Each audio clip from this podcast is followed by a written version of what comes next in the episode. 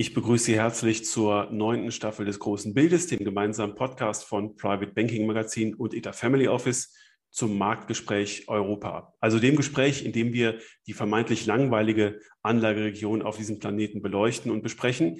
Das tue ich mit Norbert Prestel von Schroders zum zweiten Mal. Ich freue mich sehr darauf.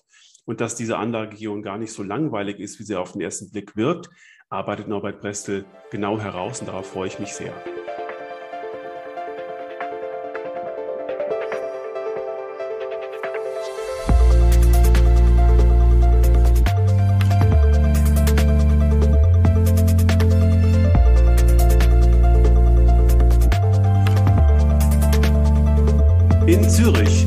Maschinenraum ist mir jetzt Norbert Brestel von Schroders zugeschaltet.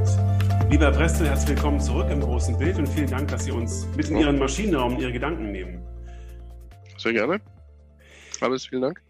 Wir ähm, äh, besprechen eingangs, äh, dazu würde ich Sie gerne einladen, mal Fragestellungen, die ich mit allen Portfolio-Managern, äh, mit denen ich äh, über die verschiedenen Regionen spreche, diskutiere. Und zwar möchte ich einsteigen äh, mit der Feststellung, dass wir ja so auf einem recht schmalen Grad unterwegs sind. Einerseits nehmen die Wachstumsraten gerade volkswirtschaftlich betrachtet und bei den Unternehmen wieder ab. Die Wachstumsspitze liegt hinter uns, die Dynamik geht so ein bisschen raus. Wir kriegen weiterhin so Bremseffekte durch die Inflation. Und auf der anderen Seite möchte die Notenbank ähm, schon signalisieren, dass sie die Normalität äh, wieder einleiten möchte. Ähm, sind das nicht ähm, äh, in dieser Konstellation äh, so Giftpfeile auf den Risikoappetit der Kapitalmärkte jetzt zum Ende des Jahres? Ja, also auf den ersten Blick, ähm, Herr Hammes, sieht das natürlich ein bisschen so aus, äh, auch wenn wir, glaube ich, erwarten mussten, dass nach diesen, diesen ja eigentlich, man kann beinahe sagen, äh, drei, äh, fünf, im ganzen fünf Quartalen mit sehr optimistischen Aktienmärkten und glaube ich auch mit sehr optimistischem Ausblick. Das hat ja wirklich eigentlich schon im zweiten Quartal letzten Jahres begonnen, äh, dass hier mal eine leichte Abschwächung und eine Konsolidierung, würde ich das mal nennen, ein, eintreten muss. Mhm. Ähm, es, es, sind einfach extrem viele Einflüsse derzeit. Also man hat Schwierigkeiten, das so auf einer Seite zusammenzufassen. Äh, und ich glaube, ich, ich habe so einen Cartoon gesehen, ähm, wo, wo ein paar Leute im, im Flugzeug sitzen und, und die Ansage kommt, es sei etwas Turbulenzen seinen Turbulenzen zu erwarten und dann ruft jemand, ähm, dann ruft jemand, äh, wir werden alle sterben und, und dann sagt jemand, ja, das ist ein Finanzjournalist. Also für, für, das, für die, die berichten, ist das interessant und, und jede, jedes Problem, was natürlich da ist, ähm, wird, zu einem, wird zu einer Krise herausstilisiert. Wir haben gesehen, Evergrande war plötzlich an einem Montagmorgen ein riesiges Thema. Jetzt im Moment spricht niemand mehr drüber. Vielleicht kommt es zurück wir haben diese Supply Chain Probleme. Ähm, also das äh, wird sicherlich dazu führen, dass man vieles etwas realistischer einschätzen muss. Ähm, aber wir haben ja auch diese Wechselwirkung.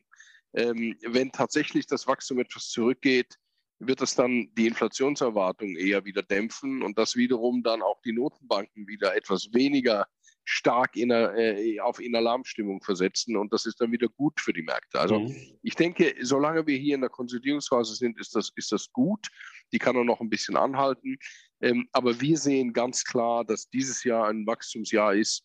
Und dadurch, dass es sich ja verzögert in Europa mit der Erholung und auch besonders in Asien sich klar verzögert mit der Erholung, wird sich eben die Erholung auch noch nächstes Jahr fortsetzen. Also die mhm. Impulse sind auch nächstes Jahr noch da. Ähm, und insofern äh, sehen wir da etwas optimistischer nach vorne, wenn auch mit vielleicht etwas ähm, weniger, ähm, mit etwas geringeren äh, Erwartungen an, an, die, an die Performance. Äh, ja. Auch da vielleicht ein Wort dazu, wenn man mhm. zurückdenkt, äh, zu Beginn dieses Jahres hatte man ja auch nicht damit gerechnet, dass man äh, Ende September immer noch so äh, ungefähr 15 Prozent Performance ja. aufweist in mhm. den Aktienmärkten. Die meisten hätten somit zwischen 5 und 6, ähm, hätten die meisten schon unterschrieben. Äh, insofern muss man auch das, glaube ich, ein bisschen in, in, äh, in dieser Perspektive betrachten. Absolut. Und einen Risikofaktor haben Sie angesprochen, die Inflation. Ähm, das gucken wir uns immer ganz genau an. Wir waren ja überrascht, wo, aus welchen Ecken die Inflation ähm, erwachsen ist. Aber wo sehen Sie denn nach jetzt diesem Reopening-Effekt ähm, äh, dauerhafte Faktoren aus der Inflation, die bleiben und die Inflation auch dauerhaft ja. vielleicht höher halten, als wir sie vor Corona gekannt haben? Genau, also das ist natürlich ein Thema, was uns jetzt doch schon etwas länger beschäftigt. Das ist ja so keine Eintagsfliege. Ähm, und ich glaube, diese Reopening-Inflation, wenn man diese, Sie nennen das so, und äh, das ist, glaube ich, ein Ausdruck, der, der das ganz gut trifft, ähm, die war so nicht erwartet. Ähm, man hat gewusst, dass das war erwartet, dass wir Basiseffekte haben, wir, diese stark sinkenden Preise, die wir vor einem Jahr hatten, äh, natürlich dann durchschlagen und, und optisch sehr hoch aussehen, aber es steckt etwas mehr dahinter.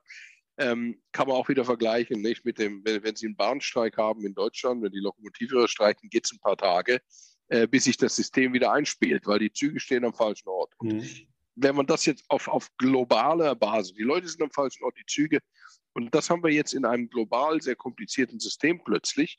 Äh, wir dürfen ja nicht vergessen, wenn der, die Krise, die wir hier hatten, was die Realwirtschaft angeht, viel mehr als das in der Finanzkrise der Fall war. Es war ja wirklich eine reale Krise, wo sie plötzlich eben Probleme hatten in, in, in der Lieferung realer Güter etc. Und, und diese Nachfrageeinbrüche, die da sehr plötzlich kamen, das ist ja äh, ähm, nach dem ohne Beispiel nach dem Zweiten Weltkrieg gewesen und, und auf dieser globalen Ebene insbesondere. Und die ist ja nicht vorbei. Wir haben ja in China immer noch diese Zero-Covid-Strategie, die sehr schwer durchzuhalten ist, wie wir jetzt wissen aus Australien. Die haben das endlich aufgegeben. Und daher werden wir damit noch eine Weile leben müssen. Und die Frage ist wirklich nicht jetzt eigentlich, ja, wie hoch wird das noch sein? Das wird noch eine Weile an. Die Frage ist, bleibt es? Und bleiben wird es nur dann, äh, wenn wir Lohnsteigerungen sehen. Das ist klar. Das heißt also, wenn wir diese Lohn, berühmte Lohnpreisspirale lostreten. Ähm, und danach sieht es derzeit noch nicht aus. Äh, wir meinen, dass äh, sich das normalisieren wird, äh, dass aber gleichzeitig äh, die Inflationserwartungen, die bisher nicht allzu stark gestiegen sind, die auch in den USA nur geringfügig angestiegen ja. sind. Also die, wenn Sie jetzt mal zurückblicken auf den, aufs Ende Jahr, die Zinsniveau Ende Jahr und jetzt, äh, wenn man vergleicht zehnjährige Treasuries und zehnjährige Tipps, also die inflationsindizierten Treasuries, dann ist die, äh, der größte Teil der Steigerung der Zinsen seit Anfang Jahr äh, hat stattgefunden im Bereich der Inflationserwartung. Das ist schon richtig, wenig bei den Realen, aber es ist nur etwa ein halbes Prozent. Und das ist eigentlich nicht allzu viel wenn es dabei, wenn es dabei bleibt. Also entscheidend, wir, wir betrachten die Inflationserwartungen, ja, die werden steigen, aber wir erkennen hier noch nicht etwas, äh, eine dramatische Entwicklung. Das ja. sehen wir nicht, sondern wir, wir müssen hinter diese Supply Chain-Problematik hinwegschauen. Längerfristig aber, wenn man jetzt mal drei, vier Jahre nach vorne blickt, müssen wir schon sehen, wenn tatsächlich viele Maßnahmen ergriffen werden, die in Richtung CO2-Reduktion gehen, äh, das wird etwas kosten. Ähm, äh, wenn man das weltweit macht, wird das viele Güter letztlich erstmal verteuern. Ähm, die Rückerstattungen, die da möglich sind, die sind nie hundertprozentig, sodass sich da doch auch äh, ein Inflationsdruck längerfristiger Natur aufbauen kann. Und das muss man im Auge behalten, wenn es um Anlagepolitik geht. Das spricht nicht gerade für Festverzinsliche. Mhm. Ähm, wenn es sich im Rahmen hält, spricht das eher für Aktien ja. Äh, die ja an diesen nominalen Veränderungen dann teilnehmen würden. Aber natürlich, äh, in dieser Übergangsphase ähm, ist das ein, ein äh, wahrscheinlich das größte Risiko im Moment für die Märkte. Ja. Mhm. Und die Entscheidung, wie das ausgeht, wir haben jetzt die Zahlen vom September, die sehen unterschiedlich aus, eher nicht so gut. In den USA war es etwas besser. In Europa sind wir jetzt erst in dieser Welle, in Asien werden wir hineinkommen. Das muss sich gegen Ende Jahr ähm, schon wieder deutlich zeigen, wenn die Basiseffekte raus sind äh, dass sich das wieder abschwächt. Sonst könnte das zu einem Problem werden, ja. Ähm, vielen Dank. Das war jetzt wirklich umfassend und ich glaube, viele Punkte, die Sie jetzt genannt haben, die ähm, greifen wir später auch nochmal auf. Sie sehen, dass das äh, ähm, äh, Gebilde äh, zusammenhängt und komplex.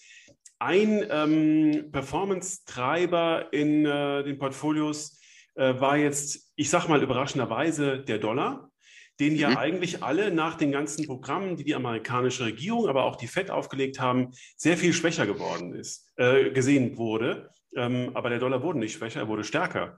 Wie erklären Sie sich das denn und wie sind denn Ihre Dollar-Einschätzungen? Äh, ich selbst war eigentlich für den Dollar äh, nicht so negativ wie die meisten meiner, meiner Kollegen das waren zu Beginn des Jahres.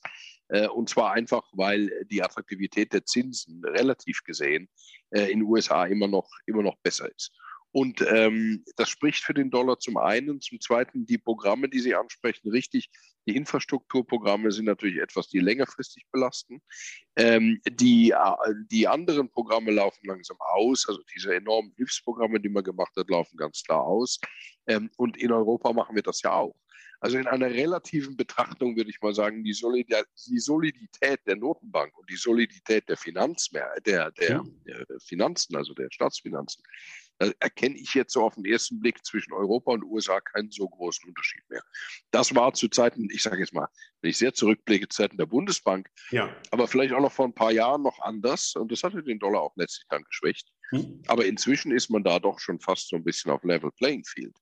Äh, will nicht heißen, dass so, wenn die EZB beginnt nachzuziehen, wenn auch in Europa vielleicht die Zinsen dann doch wieder etwas attraktiver werden, äh, diese, diese Dollarstärke nachlässt. Ähm, sie ist auch im Moment ein bisschen ein Ausdruck gestiegener Risiken. Ich glaube auch äh, ja. bezüglich China. Ja. Wir hatten Evergrande, wir haben äh, vielleicht auch die Problematik jetzt dieser eben erneuten Supply Chain ähm, Disruptions. Äh, in solchen Fällen äh, wird der Dollar tendenziell eben doch immer noch gesucht, auch als Reservewährung. Äh, für diejenigen, die Reserven halten, die vielleicht etwas mehr Cash halten, ist der Dollar dann erste Wahl. Wir sehen das auch hier. Ich sehe es auch bei, bei Kunden, die, äh, wenn sie Negativzinsen haben auf, auf Euro, eben einen Teil ihrer äh, gewünschten Liquidität äh, im Moment nicht in Aktien, sondern zum Beispiel in Dollar wechseln. Äh, und ich glaube, das ist ein genereller Trend. Ähm, die äh, Relativität von, also die relative Attraktivität zwischen Euro und Dollar schätze ich derzeit nicht allzu großen Unterschied ein und spricht eher etwas für den Dollar. Mhm. Und ähm, interessanterweise funktioniert der Dollar ja nach wie vor als Risikohedge ähm, der Aktienmärkte. Ja, ich genau. glaube, das ist ähm, ganz wichtig, dass man das einfach äh, nochmal im Hinterkopf behält. Ich würde aber jetzt nicht davon ausgehen, dass ein Dollar-Investment jetzt einen riesen äh, Gewinn abwirft. Äh, mhm. Ich glaube, wir befinden uns hier in einem, in einem, längerfristigen, so relativ breiten Kanal. Es kann auch wieder Phasen geben, äh, glaube ich, gerade wenn man so mit Blick auf die, auf die Notenbanken äh, wir haben ja auch so eine leichte Veränderung der Sprache jetzt gesehen in Europa. Mhm. Äh, wenn die Erholung weitergeht, wenn wir, da sprechen wir nachher nochmal drüber, keine große Covid, zweite, nochmal eine weitere Covid-Welle sehen, äh, glaube ich, kann das dem, dem Auftrieb vom Dollar dann doch mal wieder auch mal beenden. Ja, also ich wäre hier ähm, eher nicht allzu, allzu aggressiv positioniert, sage ich. Ja, äh, Sie haben nach vorne blicken schon viele Kräfte angesprochen, die dann auf äh, Vermögen wirken werden.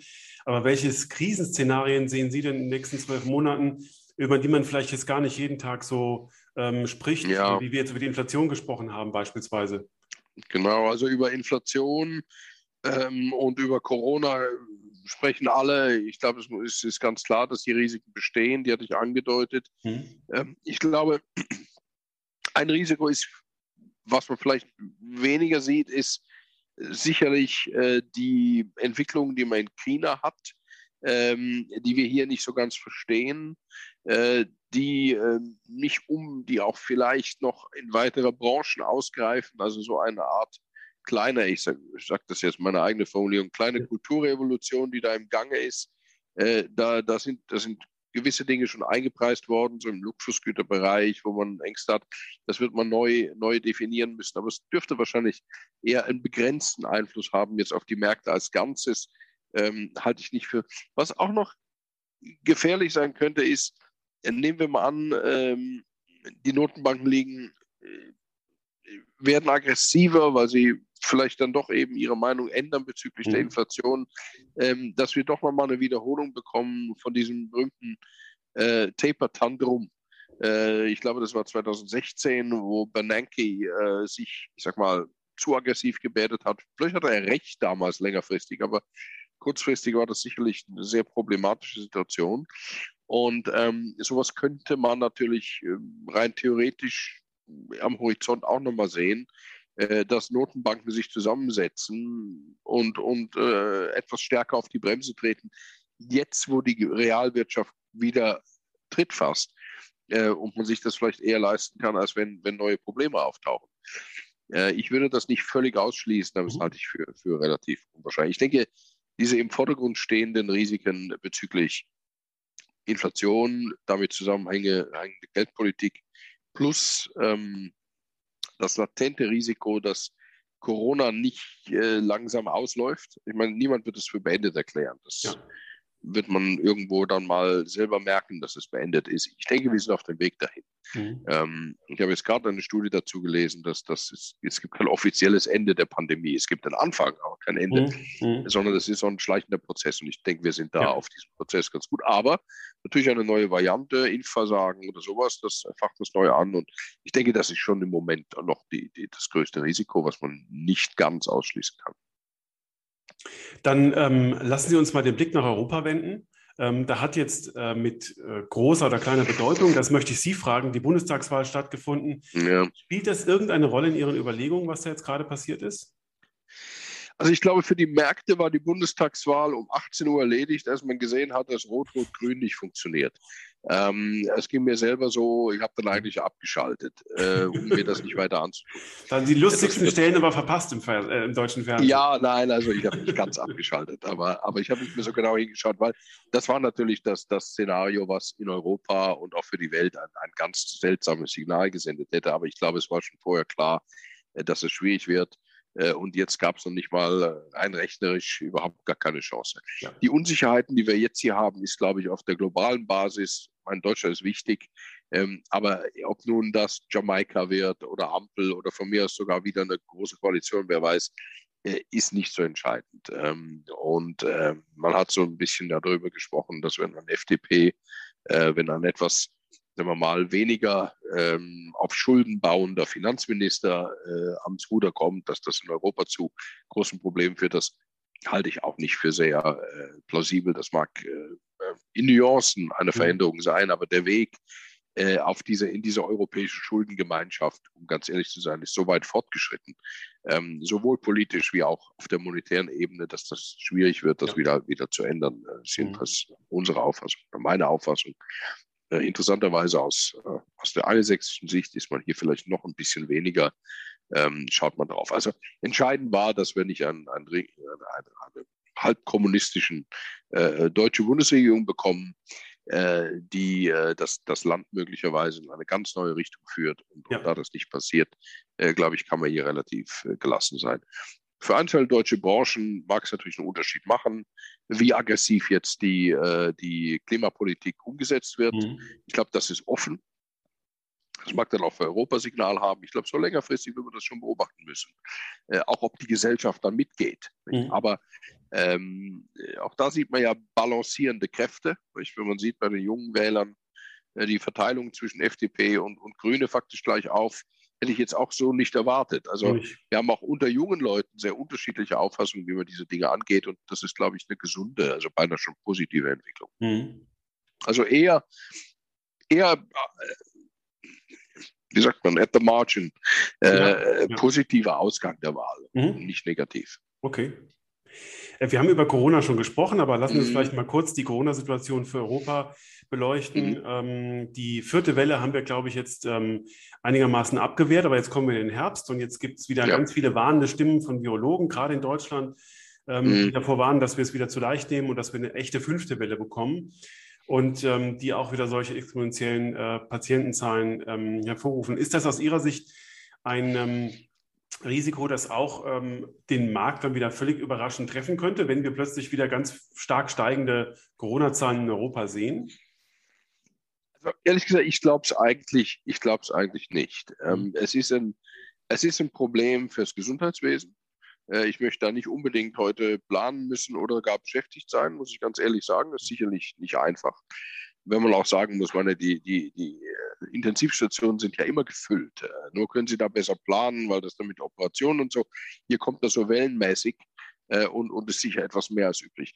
Aber ich meine, wir haben es gesehen, wir hatten ja doch einen starken Anstieg äh, letztes Jahr zu Weihnachten. Sie erinnern sich auch noch über Ostern, Osterruhe und solche Dinge. Das war ja recht dramatisch, oder zumindest sah es dramatisch aus. Und das hat ja eigentlich die Märkte nicht groß beunruhigt, weil man hat gesehen, es geht in die richtige Richtung. Die Impfung ist da, die Impfung funktioniert. Solange das so bleibt, glaube ich, können wir dem relativ gelassen entgegensehen, denn die Impfquoten steigen. Die Leute werden auch vorsichtiger werden. Wer nicht geimpft ist, wird vorsichtig sein von sich aus. Ähm, und ähm, das läuft aus, so, mhm. wenn auch langsam. Ich habe gerade gestern gesagt, ich habe einen Kunden wieder gesehen nach einem Jahr. Ähm, ich habe ihn gesehen im Oktober letzten Jahres, kurz bevor man nicht mehr reisen konnte und wieder ein Jahr später es herrscht eine ganz andere Atmosphäre heute als noch vor zwölf Monaten. Ja. Und ich sehe eigentlich jetzt nicht, warum sich das, äh, wenn ich eben von der, von der Krankheit her sich was neu entwickelt, warum sich das ändern soll. Äh, es wäre sicherlich, ähm, würde alles etwas verzögern und einzelne Branchen, äh, mhm. die sind die, die jetzt schon Schwierigkeiten haben, besonders im Tourismus, äh, Airlines und so weiter. Dieser Bereich wird, bleibt natürlich schwierig. Und, und ähm, ich sehe das Problem nicht so sehr in Europa mehr. Ich, ich sehe es eigentlich mehr, wie ich schon vorhin sagte, mehr in Asien, wo man einfach das verpasst hat zu impfen, dem jetzt hinterherläuft und, und äh, von daher gesehen noch eine längere Zeit damit leben muss. Wir haben gerade gestern gehört, keine ausländischen Gäste an den Olympischen Spielen in China. Ähm, das ist natürlich kein so positives Signal, mhm. für, gerade für die Reisebranche und, und glaube ich auch für diesen asiatischen Raum. In Europa erkenne ich hier jetzt ähm, außer ja, fürs Gesundheitswesen möglicherweise nochmal eine erhöhte Belastung für die Gesamtwirtschaft, ähm, glaube ich, wird das in den meisten Ländern kein großes Problem mehr sein. Ja. Ich möchte mit Ihnen mal ein Phänomen beleuchten, das schon relativ lange anhält, aber jetzt auch gerade wieder so äh, ziemlich deutlich zutage tritt, nämlich die Tatsache, dass wir, wenn wir hier uns auf Europa konzentrieren, ähm, eine dauerhaft niedrigere Bewertung haben im Aktienmarkt als in den USA.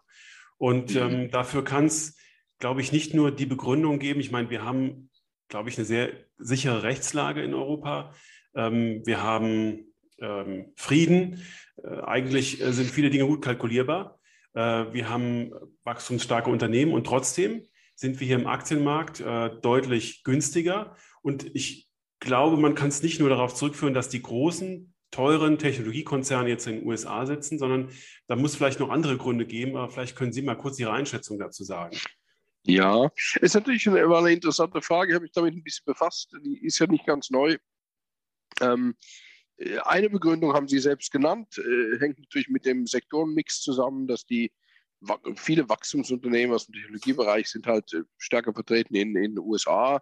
Ähm, wir haben jetzt gesehen, der DAX ist jetzt verändert worden, der bringt hier vielleicht ein bisschen mehr Wachstum hinein, ein bisschen weniger so Old Economy, sage ich mal. Ähm, insofern, wenn man das mal rausrechnet, bleibt immer noch ein Unterschied übrig, denke ich auch. Ähm, ich glaube, es hat, also ein Grund ist sicher Demografie. Ähm, also durch Einwanderung, aber auch durch andere Geburtenraten ähm, ist ja die demografische Lage in den USA auch schwierig, aber nicht so schwierig wie in Europa. Mhm. Ähm, ist ja einer der wenigen sozusagen reichen Länder, die immer noch ganz relativ hohe Geburtenraten haben, wenn Sie das mal mit Japan vergleichen. Und ja. ich glaube, das ist natürlich ein Wachstumspotenzial und auch ein Problem, was dort ein bisschen kleiner ist als in Europa. Das ist ein Punkt. Der zweite ist, und ich habe den Eindruck, da ist die USA jetzt seit einigen, ja, ich würde sagen, seit einem Jahr durch Corona vielleicht auch, auch ein bisschen auf dem Weg, äh, europäischer zu werden. Mhm. Äh, wir, hatten, wir haben ja dort einen sehr flexiblen Arbeitsmarkt, ähm, wo die Leute sehr schnell entlassen, aber auch sehr schnell wieder eingestellt werden. Jetzt etwas problematisch, ähm, vergleichsweise aber doch flexibel. Jetzt bei Corona hat das sicherlich einen Nachteil, weil das ein Nachteil für USA. Ähm, aber äh, längerfristig ist ein flexibler Arbeitsmarkt natürlich besser als ein stark durchregulierter. Und Sie haben es, Sie haben es ein Beispiel, ist äh, Home, diese berühmte Homeoffice, Working von Home äh, Situation, die wir haben. In, in, Deutschland fühlt man sich dann bemüßigt, dafür neue Gesetze zu machen. Also wer darf zu Hause arbeiten, wie lange, wie muss der Tisch sein. Ich glaube, in Österreich ist alles vorgeschrieben, der Abstand zum Bildschirm und so weiter. Aber das kennen wir in Amerika in dieser Weise einfach nicht. Und das mhm. ist nur ein Beispiel. Ich glaube, auch Trump, ähm, bei aller Kritik, äh, hat ziemlich viel Regulierungen rausge ra weggeworfen oder hat dafür gesorgt, dass vieles nicht mehr so stark reguliert ist. Das mag zum Teil übertrieben gewesen sein, wird vielleicht auch wieder zurückgefahren, aber im Großen und Ganzen äh, ist USA dort auch immer noch ein bisschen vorne. Ähm, ob sie dabei sind, diesen Vorsprung aufzugeben, aus sozialen Gründen, ich will das gar nicht als negativ sehen, das kann durchaus sein und dann mhm. wird sich das angleichen.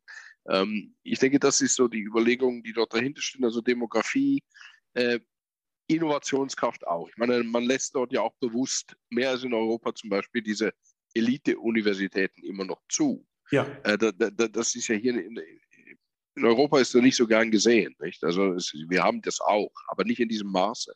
Ähm, und aus diesen Elite-Universitäten kommen dann gute Ideen. Äh, mag ein Klischee sein, aber es ist, ist ein bisschen Wahrheit ist da schon mhm. drin. Ähm, die Steuerbelastung der Unternehmen und auch der Privaten ist etwas geringer. Ähm, und man ist dort, glaube ich, ein bisschen vorsichtiger, wenn es darum geht, Leute zu besteuern. Äh, also die Summe dieser immer noch vorhandenen Unterschiede, wenn es darum geht, freie Wirtschaft zu ermöglichen, freies Wirtschaften zu ermöglichen, da hat USA, glaube ich, immer noch einen kleinen Vorteil. Ähm, aber sie, sie werden sich angleichen und, und vielleicht sind wir in Europa hier und da auch auf dem Weg, Exzesse mal abzubauen und, und dann kann das sich durchaus ändern, ja. Aber haben Sie auch, ja. ja. Eben ist ja natürlich eine Entwicklung, die über zehn Jahre gegangen ist, eigentlich. Ja. Seit der Finanzkrise mhm. ähm, hat sich das so, hat sich dieser, äh, diese Bewertungsdifferenz aufgebaut. Und äh, der Abbau wird auch nicht so schnell äh, vonstatten gehen. Aber ich denke, das ist durchaus möglich, dass, dass hier eine gewisse Angleichung stattfindet. Und jetzt haben Sie gleichzeitig auch eine Erklärung dafür gegeben, warum die Bewertung in Asien vielleicht noch niedriger ist als in Europa. Ähm, denn ja. viele Punkte ähm, treffen da ja auch entsprechend zu im Vergleich.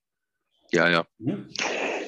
Also ich glaube, ja, Asien, wir, wir, sprechen jetzt mehr über Europa, aber vielleicht ein Wort dann zu Asien im Vergleich. Ähm, ich glaube, die Bewertung dort das haben wir schon immer gesagt, müssen etwas niedriger sein, aber die Risiken sind einfach höher. Wir haben das jetzt gesehen mit China.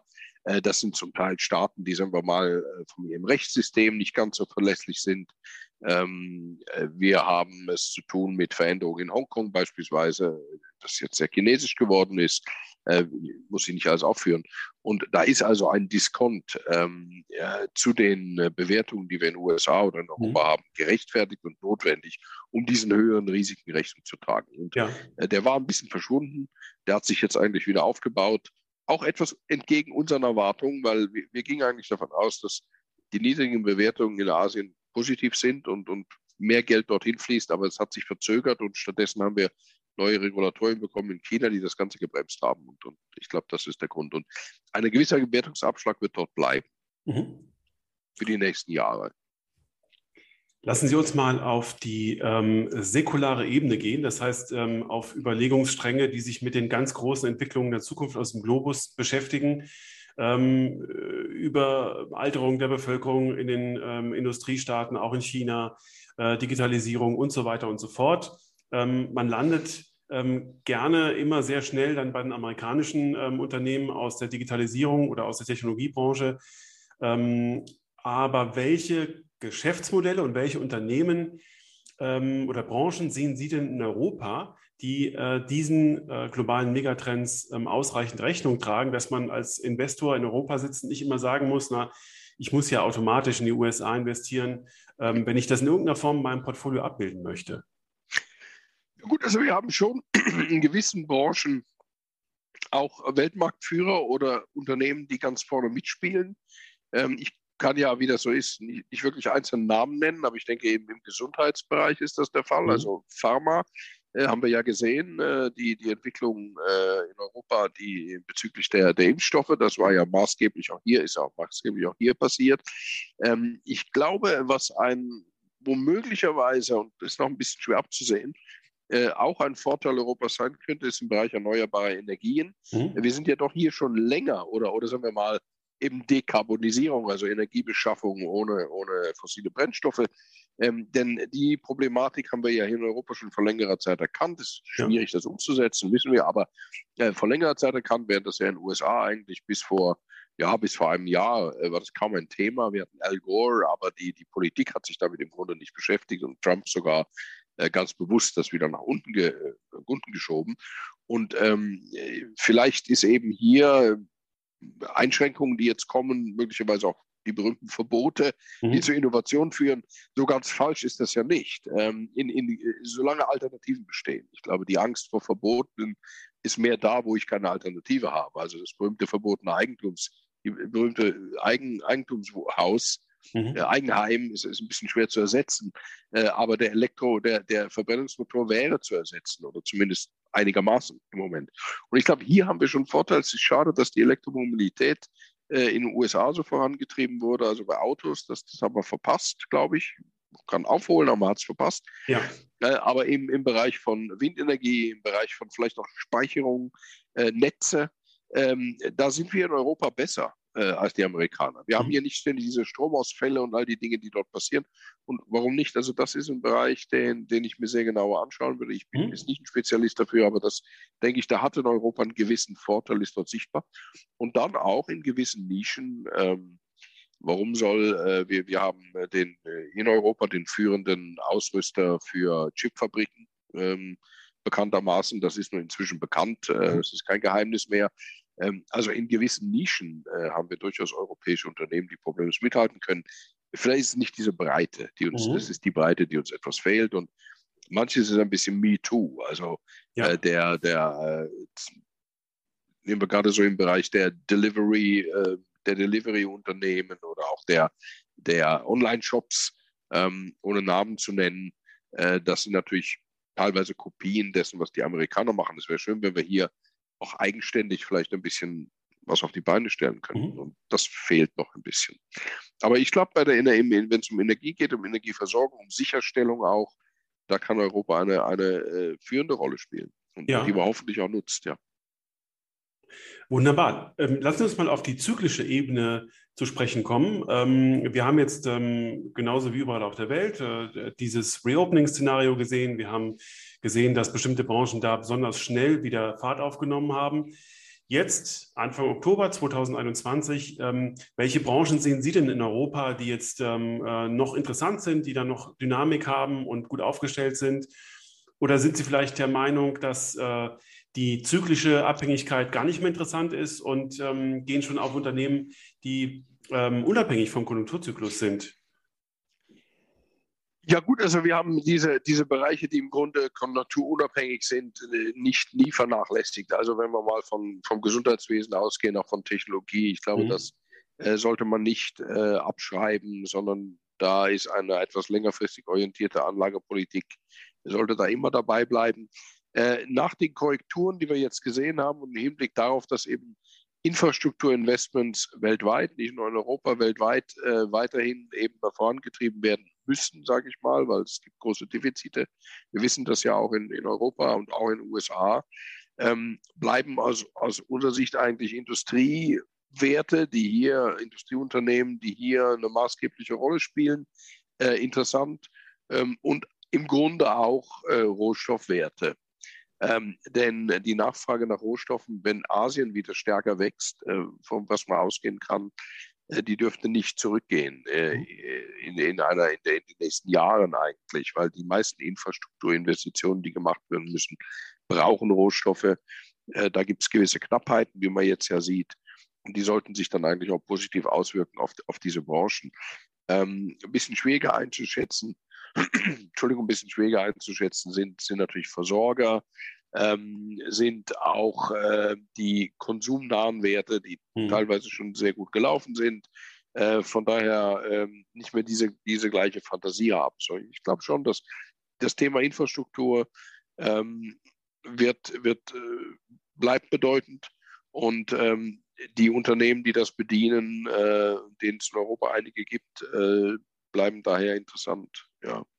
Dass hier eine gewisse Abschwächung jetzt auch stattfindet, wie gesagt, das ist Teil dieser Konsolidierung, die ich gar nicht mal für, für so schlecht halte. Ja.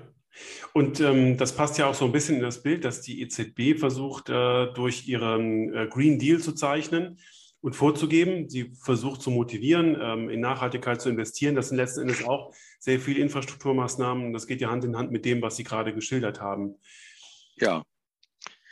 Ja, also ich, das ist jetzt meine persönliche Bemerkung. Ich finde es nicht so positiv, dass Notenbanken sich jetzt dieses Mandat auch noch ähm, äh, mhm. übernehmen und äh, quasi die Geldpoli mit der Geldpolitik auch noch letztlich ähm, eine Frage versuchen zu beantworten, die politisch beantwortet werden muss. Ja. Am Schluss sind es die Menschen. Meine, ähm, ich sage, der, der Konsument fährt Auto, nicht äh, die Gesellschaft, die das Öl liefert. Mhm. Ähm, und ähm, ich bin da ein bisschen skeptisch, ob das so gut ist. Aber die Richtung ist da und das hat einen Einfluss, ohne Frage. Ja. ja. Und, und ob das richtig oder falsch ist, spielt diesbezüglich natürlich gar keine Rolle.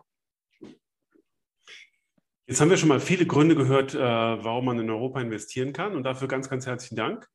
Ähm, rückblickend betrachtet würde mich mal interessieren, ob Sie aufgrund der Corona-Krise an Ihren Selektionskriterien für europäische Aktien, aber auch vielleicht für globale Aktien was geändert haben. Haben Sie ähm, andere Prioritäten oder steuern Sie eigentlich Ihren ähm, Aktienblock genauso wie vorher auch? Also, das ist eine interessante Frage. Ähm, ich denke, dass natürlich die Grundsatzkriterien, nach denen man Aktien aussucht, sich dadurch nicht verändern. Ähm, man sucht profitables Wachstum, vernünftige Bewertung, qualitativ gutes Management. Aber unsere Analysten, ohne dass ich jetzt das ganz spezifisch schon mal besprochen hätte, können die, können die Krise vermutlich nutzen, um zu schauen, wie gut ist die, ist, wie, wie hoch ist die Agilität, wie hoch ist die Flexibilität wie hoch ist auch das Denken in Szenarien und wie schnell ist die Reaktionsfähigkeit in Unternehmen? Äh, wie haben die reagiert auf so einen, äh, auf so einen Schock, äh, auf so einen Nachfrageschock, der da stattgefunden hat? Natürlich Unternehmen, die nicht betroffen waren, äh, ausgenommen. Ähm, und, und hier kann man doch sehen, dass es gibt so Pharmaunternehmen, äh, ich spreche jetzt nicht von den Impfstoffen, das, das ist offensichtlich, sondern aber mhm. auch im Diagnostikbereich oder so, die sehr, sehr schnell in der Lage waren, mit ganz enormen Anstrengungen äh, die Produktion zu verbessern, äh, zu erhöhen, äh, neue Produkte zu entwickeln, sehr schnell auf den Markt zu bringen, sehr schnell zuzulassen. Also diese Beschleunigung, wer das hinbekommen hat, äh, in Corona ist aus meiner Sicht ein, ein gutes Zeichen auch für die Zukunft, für zukünftige Entwicklung. Ja. Und Unternehmen, die da schlecht waren oder, oder passiv, ähm, die müsste man eigentlich äh, etwas, etwas, etwas kritischer betrachten. Also ich würde ähm, aus heutiger Sicht so, wenn man jetzt langsam zurückblicken kann, zumindest in den Branchen, die jetzt schon wieder raus sind aus der Krise, ähm, ein, einen Test machen äh, und würde mir anschauen, ja, wie, wie haben die reagiert, wie sind sie durchgekommen, haben sie Reserven gehabt oder, oder war alles sehr knapp und, und äh, waren sie in der Lage, ihre Lieferanten zu wechseln, hatten sie hier Contingency Planning, also so ganz äh, ja, ganz einfache Dinge. Mhm. Äh, wenn als Analyst würde ich mir das anschauen. Und, und ich glaube, da kann man, kann man durchaus Unterschiede feststellen. Nicht, wenn Sie nur an Airlines denken, da gibt es welche, die brauchten Staatshilfe und andere, die waren so flexibel, die konnten, natürlich sind nicht alle gleich in gleichen Märkten tätig, man kann nicht das gleiche verlangen. Wenn, Ihnen, wenn Sie ein Restaurant haben oder eine mhm. Restaurantkette, wenn niemand mehr ins Restaurant darf, dann wird es schwierig. Ja. Aber auch da gab es Unterschiede. Und, und ich glaube, ich sehe es eher als Test.